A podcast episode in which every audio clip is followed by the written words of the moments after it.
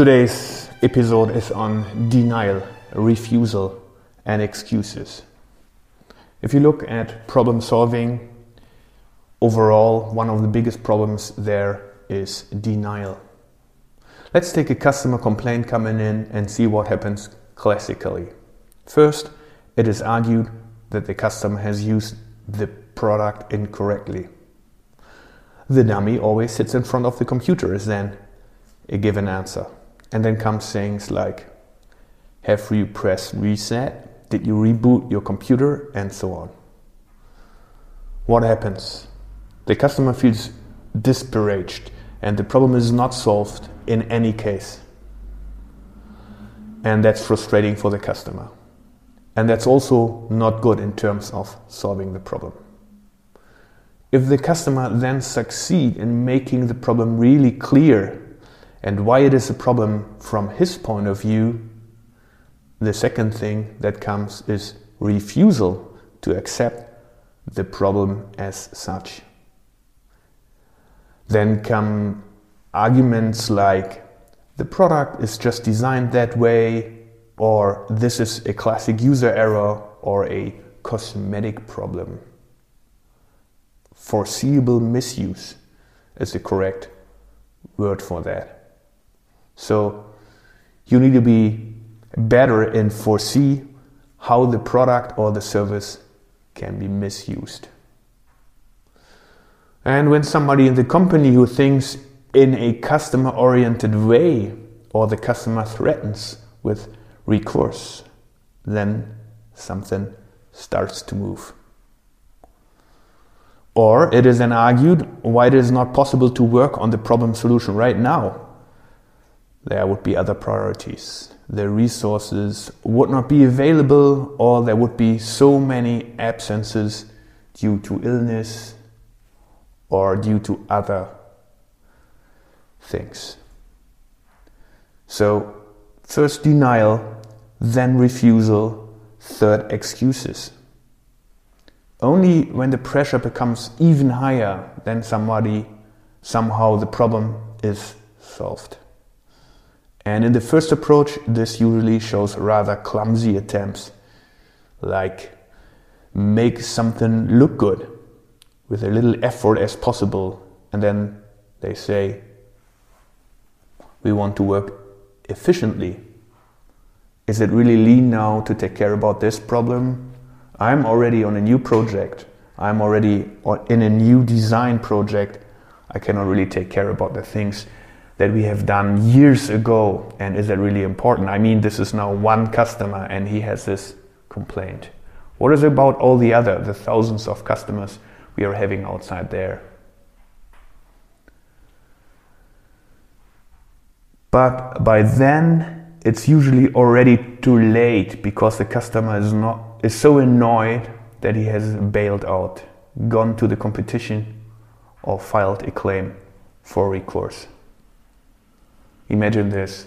So, only by denial, by refusal, and by finding excuses, we are easily losing customers. We have not yet worked on any problem solving, but we have already made the customer angry. He feels misunderstood. He feels really bad. He's convinced that he will never come back to this company but in the future he will choose for a different product or for a different service from a different service provider or a different company. Really, really sad. But this is happening thousands of times each day, each week, each month in our area, in the industry. And even if the product was once designed in a very, very nice way, and it was really customer oriented and it was really nice and the feeling and the look and how it worked. This is basically the end of your customer relationship. Is that really necessary? If I have established structures that immediately recognize whether it is a real problem or just a general failure that could happen. Then it is not necessary. If the problem is solved immediately or a correct answer to the customer is prepared as a sample answer, then no time is wasted. The customer is taken seriously. And also, very important, if you really go to problem solving, the product or the service itself is already improved when you think about that. Because what is happening then? You go normally then really into the role of the customer and try to look at your product and service from the eyes of the customer, which is really, really helpful to understand how they are using it. If we are looking today at, let's say, highly complicated products that are delivered, for example, in the medtech industry, most of the designers, most of the people in the production, most of the quality people, they even don't know how the customer would treat the product and what it is good for. And what does this have to do now with processes? Well, most people tell themselves the story that they don't have to follow processes because they have found their individual way. They have taken a shortcut to come to the result. They have saved time and they are proud about that. Yeah, this is not, not a problem. We have already taken action about that. Yeah, yeah, this is the old argumentation. We have done this we had a lot of discussions around that. Thanks very much.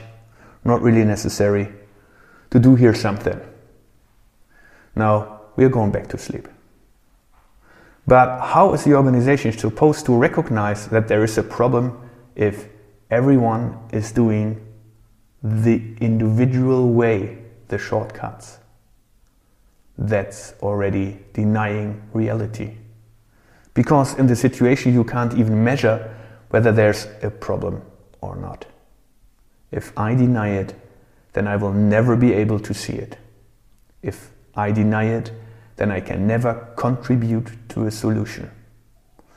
So ask yourself the question do you want to stand on the problem side of problem solving, or do you want to stand on the solution side of the problem solving process? If I have excuses, then at least I have already recognized that I have a problem, which is basically good, but it's nothing that we have already contributed to problem solving itself. But I'm still not contributing to the solution. So I'm always standing then by finding excuses on the problem side. And what is happening then? If you always be on the problem side, then you always be in the past because you have always arguments why it is not necessary to do it. But if you are working in a real innovative environment, and that's, I guess, what most of the people really like to do, to have really very nice products, innovative products that should go to the market, then you can never stay only on the problem side. Well, we are all basically part of the problem side and part of the solution side. But it's always a decision that we need to take. So stop doing finger pointing, stop doing excuses, finding excuses why it is not possible, and start really to understand what the problem is. There is really only one way to solve the issue in its entirety the realization that we are all part of the problem and part of the solution. If we don't work on the basis of processes that allow, that allow us to find the right decision and do not adhere to agreements, then we become part of the problem. If there are no processes and therefore no agreements, then that is a problem in itself, reminiscent of denial. For example, if you have problems with your finances or with the stress or strife in your company, or if you can't deliver the products and services in a standardized high quality, then stop pointing fingers at others. Stop complaining that the system doesn't work, but simply ask yourself in silence what you can contribute to solving the problem. So, at the end of the day, it's very easy. Stop the denial, stop the refusal, start thinking in solutions. There are so many very nice tools available, like the 5Y methodology to come to the root cause of the problem, or the Ishikawa fault tree analysis, or whatever. It really needs only a team approach, a good moderation, and then the problem can be seen, and then the problem can be solved with the correct corrective action or even a preventive action that you for sure need to validate that it is the right answer to the problem. And always keep in mind, have contact with the customer. Ask him if he is happy with the solution that you can provide. Ask him if he is happy with the way your service has gone out. Ask him if he would stay with your company if he is and, and if he feels treated well. And then be happy because you were able to save that customer for future projects. I was a customer to a car, big German car manufacturer, and those guys made me really angry and crazy because they were not answering to my complaints. So I switched the car manufacturer. Now I'm in my middle ages, let's say, and I would most probably buy three, four new cars through my life. And that would be 200, 300,000 of euros. Most probably that, that one automotive company lost for future sales only with me. Dear listener, if you have same problems in your area, and you find that people are doing denial, doing refusal, finding excuses, or pointing fingers at others and saying that there is not enough resource, then please give me your command. I would be really interested in that. And I'm pretty sure that we can solve this problem. Thanks very much for listening have a great day. And until the next time, thank you.